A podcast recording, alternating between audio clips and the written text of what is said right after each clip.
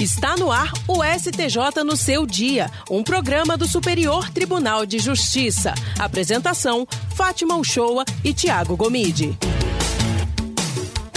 Olá para você que nos acompanha a partir de agora. Está começando mais um STJ no seu dia. Eu sou Tiago Gomide e hoje nós vamos falar sobre direitos humanos. E aqui comigo para conduzir essa conversa está Fátima Uchoa. Tudo bem, Fátima? Tudo ótimo comigo, Tiago Gomide. Olá para você e todos os que estão ligados aqui com a gente. Nesta semana foi comemorado o Dia Internacional dos Direitos Humanos e hoje a gente vai conversar com o redator do portal de notícias do Superior Tribunal de Justiça, Rodrigo Lopes, para saber um pouco mais sobre a relação do STJ com esse tema diante de julgados pelo Tribunal da Cidadania. Seja muito bem-vindo novamente ao STJ no seu dia, Rodrigo. Oi, Fátima, oi, Thiago. Muito obrigado pelo convite novamente. Prazer estar aqui. Rodrigo, o Superior Tribunal de Justiça aproveitou a data, então, do Dia Internacional dos Direitos Humanos e lançou uma campanha para estimular a reflexão sobre o tema. Como é que é essa campanha? Fala um pouquinho aí sobre ela. A gente chegou agora, né, no dia 10 de dezembro, ao Dia Internacional dos Direitos Humanos. E aí nasceu na Coordenadoria de Rádio e TV do STJ a ideia de fazer um vídeo que mostrasse um pouco desses grupos que normalmente a gente trabalha nessas pautas de direitos humanos, né? Normalmente grupos vitimizados, né, que têm direitos violados ou diminuídos, né? A exemplo dos grupos indígenas, de pessoas idosas, de pessoas com alguma deficiência. Então o vídeo, ele é feito pela TV mostrando performance dessas pessoas, né, talentos diversos desses grupos e isso atrelado a algumas decisões históricas do STJ sobre essa pauta dos direitos humanos, né? Então esse é o sentido principal do vídeo. E no portal a gente aprofunda, então a gente faz uma parceria, na verdade, com a TV e no portal do STJ a gente aprofunda esse tema, dando mais sequência e detalhes sobre as decisões judiciais históricas, né? E aproveitando, a matéria também tem esse vídeo e a gente também fez algumas fotos dessas pessoas, né? Então mostrando um pouco mais aí, mais detalhes sobre essas pessoas. A gente coloca na matéria inicialmente essa questão de um caráter quase paradoxo dos direitos humanos, porque a gente fala né, que eles têm uma força, uma resistência, porque foram né, objeto de luta é, de diversas gerações, né? Quantos grupos na história lutaram pelos direitos humanos em várias gerações? E ao mesmo tempo ele é frágil, porque na verdade nenhuma conquista sobre direitos humanos é definitiva, né? A gente tem violações diárias sobre eles, né? A gente até faz uma, né, uma ilustração, né, um desenho com essa ideia dos direitos humanos que também queimam quando, por exemplo, uma floresta é incendiada de forma criminosa, é, que vão à deriva quando um barco de refugiados também se perde, né? Então, quando esses fatos acontecem, na verdade, são direitos humanos que estão sendo violados. Então, a gente faz esse resgate e tenta trazer a ideia dos direitos humanos e da, do sentido deles para mais perto das pessoas. Esse é o sentido principal também da matéria. Vamos então falar de decisões do STJ que nos levam diretamente aos direitos humanos. Que caso que você trouxe na sua reportagem, Rodrigo, para exemplificar as questões indígenas? Então, Tiago, uma coisa importante sobre as decisões é que, eventualmente, a gente até apresentou em outras matérias especiais essas decisões, até porque elas são históricas, mas nessa matéria a gente dá o prisma e a abordagem delas do ponto de vista dos direitos humanos, né? Cada decisão judicial é muito complexa, aborda vários assuntos e a gente focou na questão dos direitos humanos. Então, sobre a questão indígena, a gente citou um precedente do STJ uh, ah, no RESP 1.623.873, é um caso julgado pela primeira sessão, nesse caso, o colegiado garantiu ao grupo indígena Fucaxó o direito é, de eles terem um, concluído em um prazo razoável um processo administrativo para que o poder público desse destinação de uma área específica para ocupação desse povo, porque esse grupo indígena, o Fucaxó, Uh, vem apresentando conflitos permanentes com o grupo Cariri-Chocó. Na verdade, os Fucaxó são derivados, originados desse grupo Cariri-Chocó. A foto que ilustra essa lição na matéria é de uma linda menina indígena, que é a Lene Maria, de 3 anos, que é do povo tapuia. Cada decisão a gente foi atrelando a uma foto. Então, nesse julgamento do STJ, segundo o processo, os conflitos entre os grupos indígenas tiveram origem não só na insuficiência de terras, na falta de espaço, mas nos problemas na partilha de recursos naturais e nas desavenças, nas brigas sobre decisões políticas, costumes e tradições desses grupos indígenas. O relator do recurso da União, que foi o ministro Gurgel de Faria, lembrou que os conflitos entre os dois povos se mantinham desde 2006 e envolviam questões humanitárias e culturais. De acordo com o ministro Gurgel, uma vez configurada essa demora sem justificativa do poder público para resolver controvérsias como a do processo, o judiciário pode sim determinar que o poder executivo adote medidas para dar cumprimento aos direitos e garantias fundamentais previstos na Constituição. Nas palavras específicas do ministro, ele diz que Embora se reconheça a complexidade do procedimento de criação de reservas indígenas, a fixação de prazo pelo Poder Judiciário é justificada pela urgência da solução dos conflitos e pela demora da administração pública na conclusão do processo administrativo, que já dura anos. E quanto às pessoas com deficiência, Rodrigo, como é que a jurisprudência do Superior Tribunal de Justiça tem buscado a garantia dos direitos delas? Então, Fátima, ah, sobre esse assunto, a gente cita inicialmente na matéria dois recursos do STJ que trataram da questão de acessibilidade em contratos bancários. Aí é um RESP 1.351.822, que é da terceira turma, e o RESP 1.348.188, que é da quarta turma. Nesses dois precedentes, o entendimento do STJ foi que as instituições financeiras, né, normalmente bancárias, devem utilizar o sistema Braille na confecção de contratos bancários físicos, obviamente não se trata de virtuais, que sejam firmados com pessoas com deficiência visual.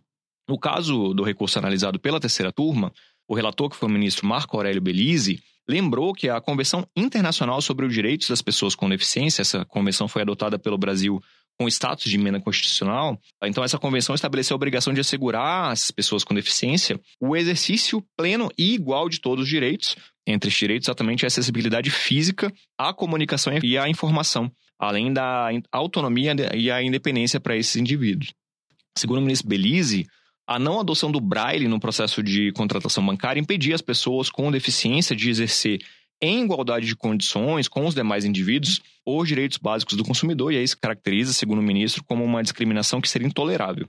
Sobre esse tema na matéria, a gente traz uma foto também especial do, do pianista Daniel Cardoso, que tem 11 anos, é um músico cego e que mostra muito talento aí nas apresentações. Outro precedente que a gente cita na matéria, sobre também o tema das pessoas com deficiência, é um caso em que a terceira turma decidiu que os planos de saúde devem custear ah, para essas pessoas terapias multidisciplinares sem limite de sessões. A relatora desse recurso foi a ministra Nancy Andrighi, e aí o que ela destacou foi que, seguindo a posição mais recente da Agência Nacional de Saúde Suplementar, que é a ANS, né, o fato de a síndrome de Down não estar enquadrada na classificação internacional de doenças como um dos transtornos globais de desenvolvimento não, não afasta a obrigação de cobertura do tratamento que é multidisciplinar e prescrito para o beneficiário de plano de saúde. Esse tratamento, segundo a ministra, tem que ser de forma ilimitada também. E no caso específico da ecoterapia, que é um dos tratamentos buscados pelo paciente nessa ação, né?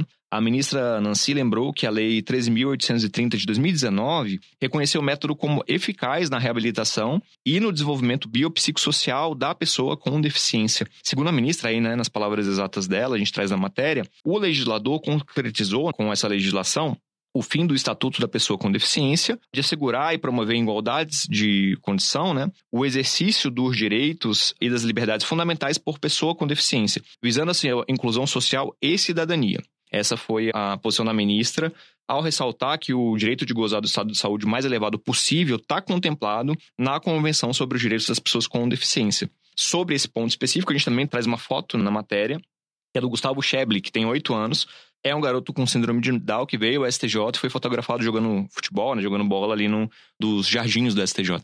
Rodrigo, e se as crianças devem ser livres e saudáveis para brincar, os idosos também têm o direito de se manterem felizes e ativos, não é mesmo? Sim, claro, Tiago. A gente fez essa conexão né, dos temas entre as crianças e os idosos né, no texto a partir de uma ideia de movimento. Trazendo na matéria uma foto de um, de um casal, né, que é a Ana Flori, de 72 anos, e o Eliseu Rocha, de 71 anos, que mostraram muita disposição e dançaram no salão do pleno do STJ. Também foi um momento bem legal. A decisão que a gente destacou sobre os direitos das pessoas idosas foi o RESP 1.543465. Esse caso foi julgado pela primeira turma. E o entendimento dos ministros foi que no transporte coletivo interestadual, a reserva de duas vagas gratuitas por veículo para pessoas idosas com renda igual ou inferior a dois salários mínimos, né?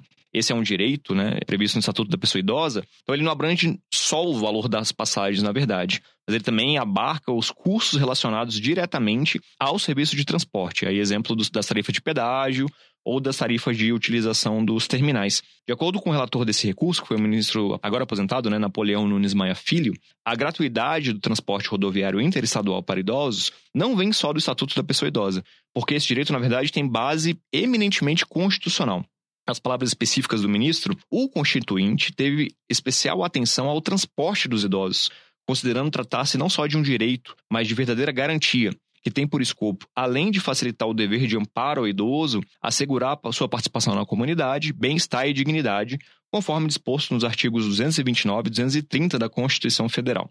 De acordo com o ministro, ao reservar duas vagas por veículo né, para os passageiros idosos de baixo poder aquisitivo, o Estatuto da Pessoa Idosa exclui a possibilidade de cobrança de taxas adicionais dos beneficiários pela gratuidade, né, nesse caso. Bom, e não dá para falar de direitos humanos sem falar na luta contra o racismo, não é, Rodrigo? O que você levantou na sua pesquisa sobre essa questão conforme a jurisprudência do STJ? Exato, Fátima. Nesse tema de direitos humanos, o preconceito referente à cor da pessoa é sempre um dos temas mais, mais importantes né, e mais atuais, apesar de a gente debater ele já há tanto tempo. A nossa matéria traz uma foto que representa essa luta, também histórica e diária, que é a do professor de dança negra contemporânea Júlio César. Ele fez uma performance na frente da fachada do STJ, na parte interna da fachada. Em relação a essa pauta antirracista, a gente lembra na reportagem que nos últimos anos a luta pela equidade racial teve avanços importantes no nosso ordenamento jurídico, na legislação também, mas teve um marco especial em 2021, quando o Supremo Tribunal Federal equiparou a injúria racial ao crime de racismo, tornando essa conduta imprescritível. E a gente teve neste ano, né, com a edição da Lei 14.532 de 2023, a confirmação definitiva né, da tipificação da injúria racial como racismo. Apesar dessas posições mais recentes né, do Supremo e da legislação, o STJ já tinha se manifestado pela possibilidade de equiparação entre a injúria e racismo, e aí um dos precedentes, a gente cita na matéria, é o ARESP 686965, que foi de 2015, em que a sexta turma do STJ afastou a prescrição em um crime de injúria racial. Segundo o relator desse caso, que foi o desembargador convocado Eric Sumaranho, a injúria racial é imprescritível por ser um delito que traduz preconceito relacionado à cor e leva à segregação, tomando-se nesse caso né, a lista das condutas definidas na Lei de Crimes Raciais, que é a Lei 7.716 de 89, que não é uma lei taxativa. Então foi, o ministro entendeu que poderia ser abarcado, nesse caso, também a júria racial.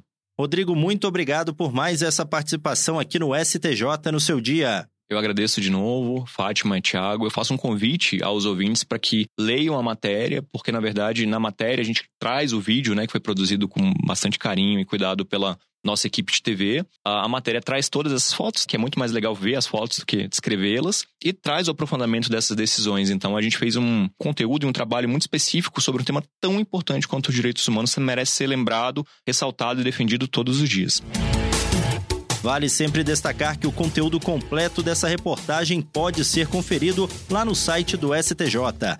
Basta acessar www.stj.jus.br. Todo domingo, uma matéria especial é publicada no portal abordando tanto questões institucionais como jurisprudenciais relacionadas ao Tribunal da Cidadania. Vale a pena conferir. É isso, pessoal. O STJ no seu dia vai ficando por aqui. Muitíssimo obrigada por sua companhia em 104,7 FM Rádio Justiça e também para você que nos acompanhou pelas plataformas digitais. O programa STJ no seu dia tem produção de Caio Baltazar. Trabalhos técnicos de Júlio César e Silas Moura. Direção de Daniele Lombardi e coordenação geral de Eduardo Moura. Até sexta-feira que vem. A gente se encontra. Tchau, tchau. STJ no seu dia, um programa do Superior Tribunal de Justiça.